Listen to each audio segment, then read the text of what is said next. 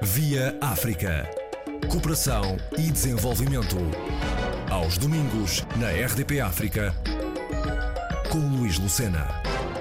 Artistas e profissionais da cultura, através de um método curatorial e cooperativo, decidiram analisar legados coloniais que afetam as condições contemporâneas na cidade do Porto. O resultado foi realizar a exposição colonial portuguesa, em que fragmentos do passado reiteram e incorporam memórias coletivas.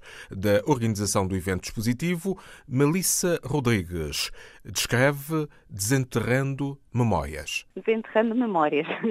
É uma exposição que fala sobre o legado colonial na cidade do Porto, mas o título da exposição é Desenterrando Memórias, ou então em inglês Unearthing Memories. É uma exposição coletiva, nós somos um coletivo, Somos várias pessoas, diferentes áreas artísticas, que nos encontramos para pensar o legado, pensar os resquícios, pensar tudo o que nos rodeia e o que nos incomoda. Porquê? Porque somos, eh, neste momento, para esta exposição, somos sete pessoas de diferentes origens que nos encontramos a viver aqui no Porto. Nenhum de nós, nenhuma de nós é do Porto. Nós estamos aqui a viver, somos pessoas que, tendo vindo para o Porto, quisemos saber mais sobre a sua história, quisemos saber mais sobre este lugar que estamos a habitar. E ao saber mais, ao querer saber saber mais ou querer escutar as histórias que a cidade tem para nos contar, percebemos que havia algumas histórias que nos incomodavam, algumas histórias que nos inquietavam. E a partir dessa inquietação, desse lugar de desconforto, desse lugar da alteridade, digamos assim, esse lugar do outro ou da outra que nós falamos. Ou seja, nós falamos a partir do lugar daquele que vê com outros olhos, que aquele que vê com um olhar crítico, porque também se posiciona num lugar crítico, por assim dizer. Isto reporta a era colonial em termos de lusofonia e não só. Sim, exatamente. Ou seja, o próprio conceito de lusofonia é bastante discutível, digamos assim. De onde é que ele vem, como é que ele é construído. Ou seja, há aqui várias questões. E a própria exposição, e quando eu estava a falar de resquícios, de legado colonial, de memórias coloniais, não é desenterrar essas memórias coloniais, nós estamos a falar de um evento muito específico. Nós estamos a falar de coisas que perduram, estamos a falar de memórias que existem até hoje, estamos a falar de edifícios, estamos a falar de tudo e mais alguma coisa que nos rodeia, não só em termos arquitetónicos, mas também em termos, por exemplo, manuais escolares. Estamos a falar de uma memória colonial, mas estamos a colocar o dedo num evento específico ou num, num acontecimento específico que faz este ano 85 anos e que aconteceu uh, no Palácio de Cristal. O Palácio de Cristal é um espaço bastante visitado, bastante turístico e bastante conhecido aqui da cidade, inclusive alberga a Galeria Municipal aqui do Porto,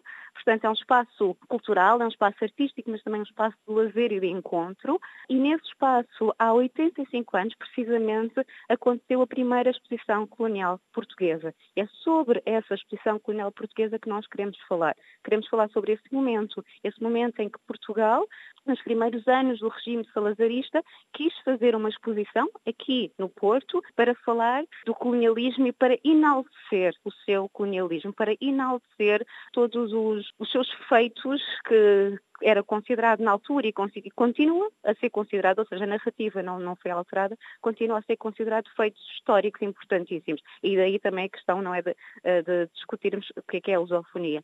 Portanto, a partir desse momento, a partir dessa exposição, eh, nós estamos agora, 85 anos depois, a olhar para esse momento e 85 anos depois, a pensar quais são as memórias dessa exposição, desse momento que perduram. E nós temos encontrado muita coisa, mesmo bastantes coisas. O espaço em si tem um simbolismo muito grande, é um novo espaço cultural na cidade do Porto, porque foi inaugurado uh, em maio eh, de 2019, no pátio do Bulhão, abaixo da cidade. Este espaço teve uma exposição inaugural que reuniu artistas emergentes e consagrados de origem africana. Isto tem um significado muito forte. Tem, tem, tem um significado muito forte e é muito importante. É importantíssimo que haja espaços no centro da cidade, do Porto, como a associação, como a Rampa, que é uma associação cultural, que esteja aberta a receber jovens artistas emergentes, que é o nosso caso, mas também que esteja um, atenta àquilo que está a acontecer. E este é um espaço atento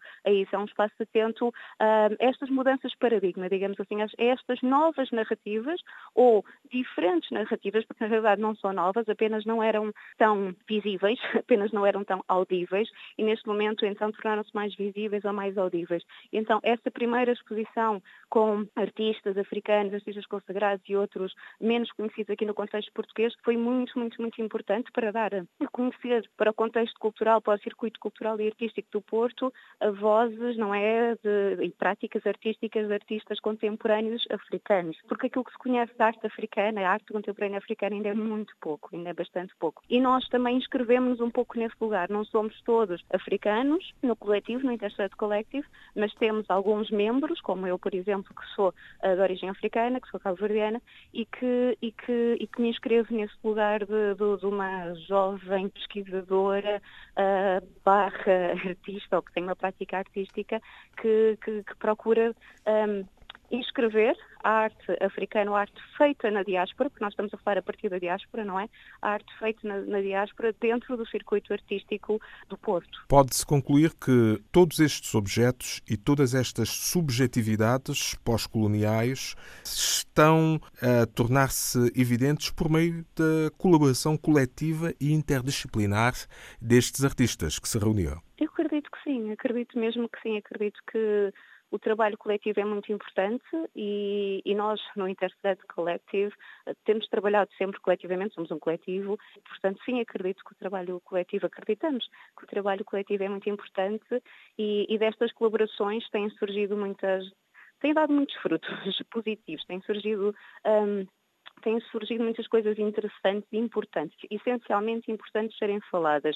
E estamos num momento em que, em que se está a colocar muitos dedos na ferida, o contexto português uh, cada vez mais começa-se a falar do colonialismo, cada vez mais começa-se a falar do nacionalismo, cada vez mais começa-se a falar do legado colonial e cada vez mais começa-se a falar do papel que Portugal teve uh, nestes últimos 500 anos.